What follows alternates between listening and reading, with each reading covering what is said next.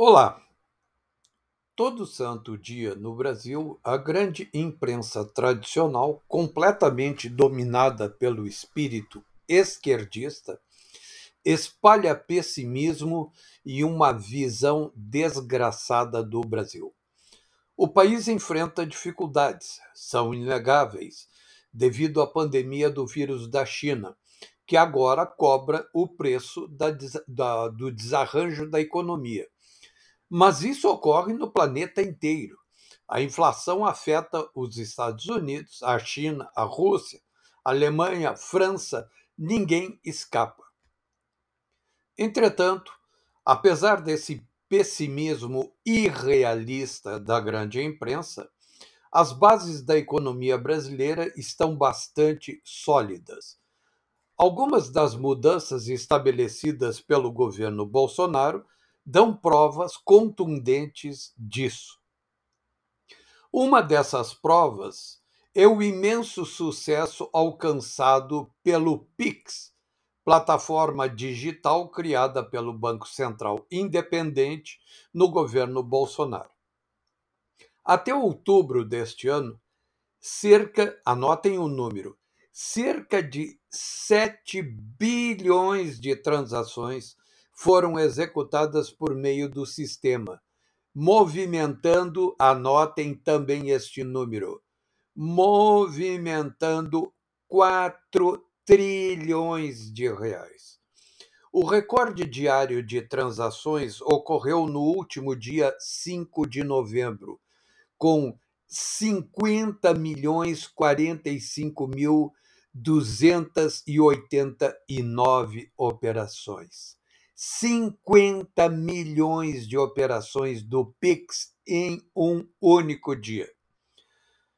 O Pix tinha 348 milhões de chaves cadastradas por 112 milhões de usuários. São 105 milhões de pessoas físicas e 7 milhões e meios de pessoas jurídicas isso até outubro deste ano. Ao todo, 62,4% da população acima de 18 anos usou a ferramenta para enviar ou receber dinheiro. Nesse mesmo período, havia 762 instituições financeiras cadastradas para operar o Pix e 87 em fase de adesão. Com todo esse sucesso, o presidente do Banco Central acha que ainda há muito a crescer no Pix, já que o uso do QR Code ainda não deslanchou, ainda depende de uma melhor assimilação pelos mais de 110 milhões de usuários do Pix. O uso do Pix aumenta mês após mês. A velocidade de adoção é a mais rápida do mundo, destacou o presidente do Banco Central, Campos Neto. Até outubro deste ano, cerca de 7 bilhões de transações foram executadas por meio do sistema, movimentando aqueles 4 trilhões de reais já citados. O diretor de organização do sistema financeiro e resolução do Banco Central, João Manuel Pinho de Mello, disse que o crescimento do PIX tem sido proporcionalmente maior em classes mais baixas, com 45,6 milhões de pessoas, 45 milhões e 600 mil pessoas que estavam fora do sistema financeiro, passando a operar pagamentos digitais. Entre as camadas de menor renda, o número de usuários do Pix subiu, atentem para o número, subiu 131% entre março e outubro deste ano, contra um, um crescimento de 52% no total da população. Segundo Pinho de Mello, o Pix tem ganhado a atenção, a adesão, melhor dizendo, de beneficiários de programas sociais. Cerca de 35% nos inscritos no Cadastro Único para Programas Sociais do governo federal e de 25% dos beneficiários do antigo Bolsa Família, que a partir de agora passará a se chamar de Auxílio Brasil, usaram o sistema de pagamentos instantâneos para movimentar os benefícios. Atenção! O Brasil passou a ocupar o terceiro lugar mundial entre os países que mais usam pagamentos instantâneos. Terceiro lugar mundial, atrás apenas da Suécia, que adotou o sistema já fazem sete anos, e da Dinamarca, que implantou esse sistema há cinco anos. E no próximo dia 29, passam a funcionar o Pix Sac e o Pix Troco. O primeiro permite que o usuário transfira recursos para uma conta Pix em pontos que ofertarem o serviço e sacar dinheiro em espécie. O segundo permite que o cliente transfira para a conta de estabelecimentos comerciais quantias maiores do que o valor da compra e saque a diferença em forma de troco. Ainda neste trimestre, o iniciador de pagamentos hoje existente para compras com cartão de crédito e débito, deverá ser estendido ao Pix. Por meio desta ferramenta, o cliente recebe um link com o valor da transação, bastando confirmar os dados e autorizar o pagamento, sem precisar entrar no aplicativo do banco. No caso do Pix, bastará o usuário digitar a senha da conta corrente. Tudo isso representa um gigantesco ganho ainda não estimado para a população brasileira, que ganha em vários aspectos.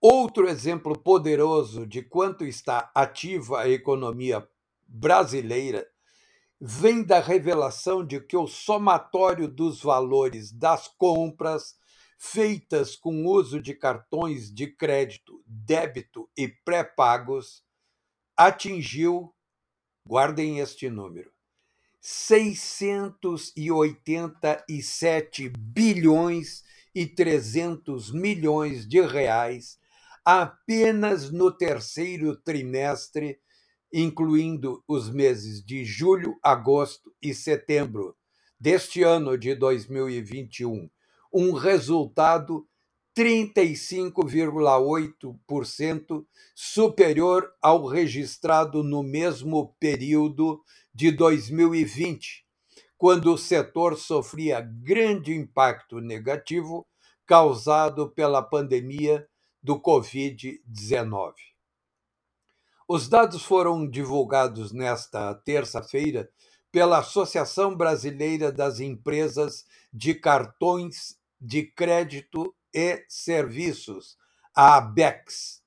Em quantidade de transações, ocorreram, ao todo, 8,2 bilhões de pagamentos com cartões nos meses de julho, agosto e setembro de 2021 o equivalente a quase 63 mil operações por minuto.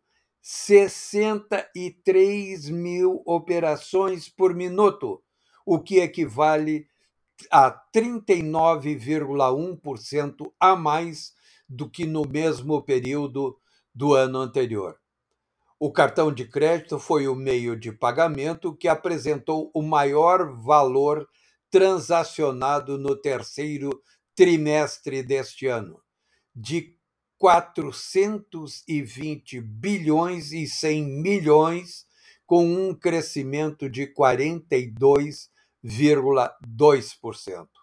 Em seguida, colocou seu cartão de débito, que movimentou 235 bilhões de reais, representando uma alta de 18,6%.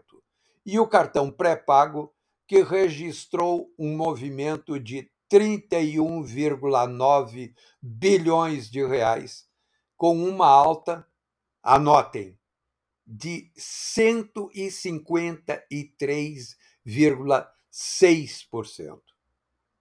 Isso comprova a alta expansão do setor de consumo de bens e serviços na sociedade brasileira. Isso representa uma intensa atividade econômica no país. No acumulado do ano de janeiro a setembro, o somatório dos valores de pagamentos com cartões atingiu 1 trilhão e 800 bilhões de reais, representando um crescimento de 34,1% em comparação com o mesmo intervalo de tempo do ano passado. Em quantidade de transações, todas as modalidades de cartão juntas registraram 21,8 bilhões de pagamentos, com um avanço de 33,6%. O uso de cartões na internet, em aplicativos e outros tipos de compras não presenciais movimentou 146 bilhões e 500 milhões de reais no terceiro trimestre, registrando uma alta de 16,2%.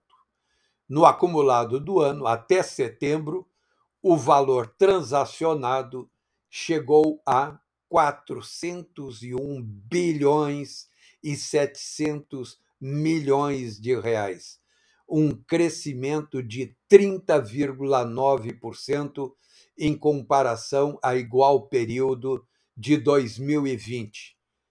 Resumindo, como é possível sustentar que o país está desgraçado, vivendo uma crise total?